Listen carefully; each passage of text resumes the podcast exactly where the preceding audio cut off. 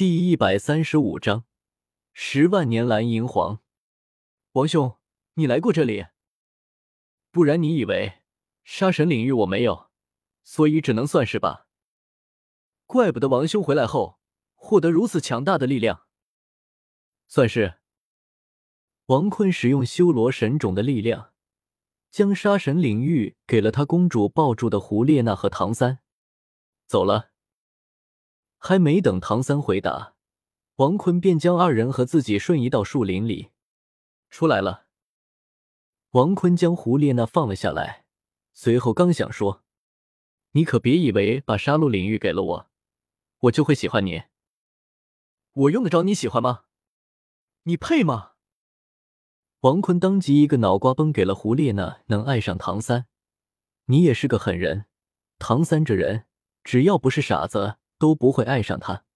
他情商真的不咋地，跟他恋爱，除了小五，你得不到一点甜头，还会累到心态爆炸。王兄，你能不能不要再挖苦我了？好吧，不想说了，累了。被女人救的唐昊，给老子滚过来！万象天野，那在远处的胡子拉碴的唐昊也是被王坤直接吸了过来。王坤开启轮护眼，王坤抓住唐昊的喉咙，将他直接扔在地上，用风术吸收，直接将唐昊压制。王坤坐在唐昊的头上，唐三刚想救他爸爸，王坤看到唐三不自量力的举动，也是直接用魂力压制住了他。开局骑在唐昊的头上，现在又骑在唐昊的头上，舒服。唐三啊，现在我跟你讲讲你爸爸的故事。他是一个靠女人才变强的男的，他的女人，也就是你的母亲，十万年魂兽阿银，是一个伟大的母亲。算了，讲点好话吧，毕竟我这个人也不是那么狠了。你的父亲，杀戮之都杀神之一。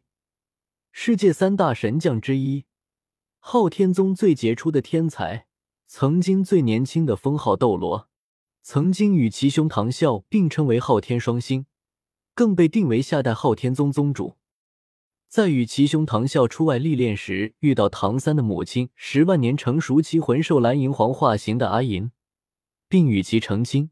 在回宗门的途中遇到武魂殿追杀，而后阿银为保护唐昊自杀取环。而唐昊也在战斗中突破九十级，成为最年轻的封号斗罗，力战武魂殿，杀死武魂殿两位封号斗罗，重伤教皇千寻疾至，不治身亡。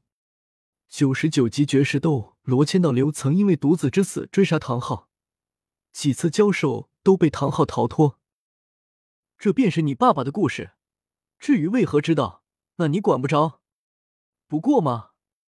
你母亲为了保护你和你爸爸，居然牺牲了自己。他可是十万年蓝银皇，不死的存在。如果不是你爸爸，那蓝银皇就不会死。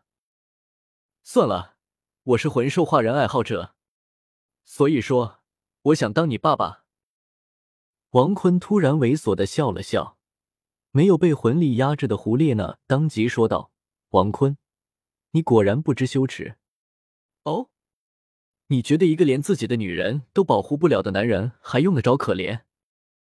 呵呵，反正你不要脸。胡列娜，你是不是脑子有病？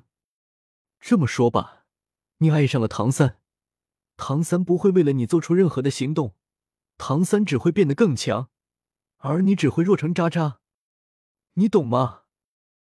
呵呵，强词夺理。算了，不说了。反正这都是斗罗原著的内容，不是王坤的斗罗。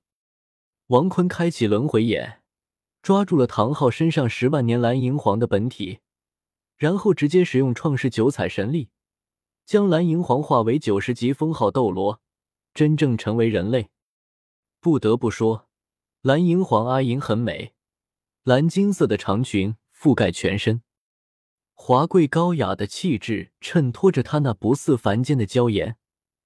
湛蓝色的眼眸宛如蓝水晶一般毫无瑕疵，裙摆四周翘起一条条金色的丝带，淡淡的幽香荡漾在空气之中。胡列娜、唐三都震惊了，唐昊更是流泪了。她好美啊！母亲是你吗？阿银。当阿银变为人形的时候，他当即看向坐在唐昊头上的王坤：“能不能请您放开我的丈夫？”王坤道：“可以，我说了那么多难听的话，总得给你们点补偿。”王坤站了起来，唐三、唐昊和阿银当即拥抱在一起。阿银的山峰挺大的啊，很不错。胡列娜看到也是不禁感叹：“没想到你还算是个好人呢。”我只是想给比比东找一个伴侣而已。比比东现在对于男的有一种敌视，无论是谁。所以说，这种女人特别适合跟东儿作伴。王坤控制魂力，让这句话只让胡列娜听到。我就知道你是馋我老师的身体，你个臭流氓！好了。你家老师天天孤身一人，你都不陪陪他，他把最好的头部魂骨给了你，而你却喜欢男人，胜过喜欢你的老师。哎，你的老师对你最好了，他把最好的给了你，但你呢？给他什么了吗？这，胡列娜不说了，她陷入了深深的自责。王坤也是懒得说话了。行了，愉快的亲子活动结束了。该办正事了。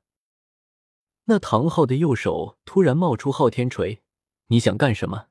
十四年前的悲剧，我不会再让它上演。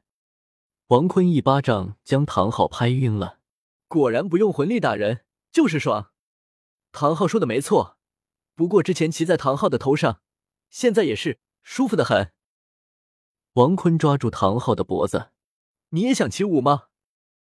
那阿银眼神坚韧的看着王坤：“你放开我老公！”嗯，王坤直接放下了。美女，我给你十秒钟时间，给你儿子告别。阿银听到后，感知到一股修罗神力，他的脑中出现了两个字：死亡。阿银当即对唐三道：“小三，你一定要照顾好自己。”阿银转过身：“带我走吧。”有趣的女人。居然只是说了一句话。唐三，我走了。还有，我不会当你爸爸的。王兄不会这样的。你倒是挺相信我。王坤抱住了阿银，味道不错，比那女皇比比东还要好闻。王坤瞬移到武魂教皇殿，看着眼前那勤奋修炼的教皇比比东，呃，你尼玛吃冰淇淋，怎么不修炼？王坤，你来了吗？比比东将草莓味的冰淇淋放到床头柜，擅自闯入女人的房间，可不是礼貌的行为。好了，给你带了一个闺蜜。十万年蓝银皇吗？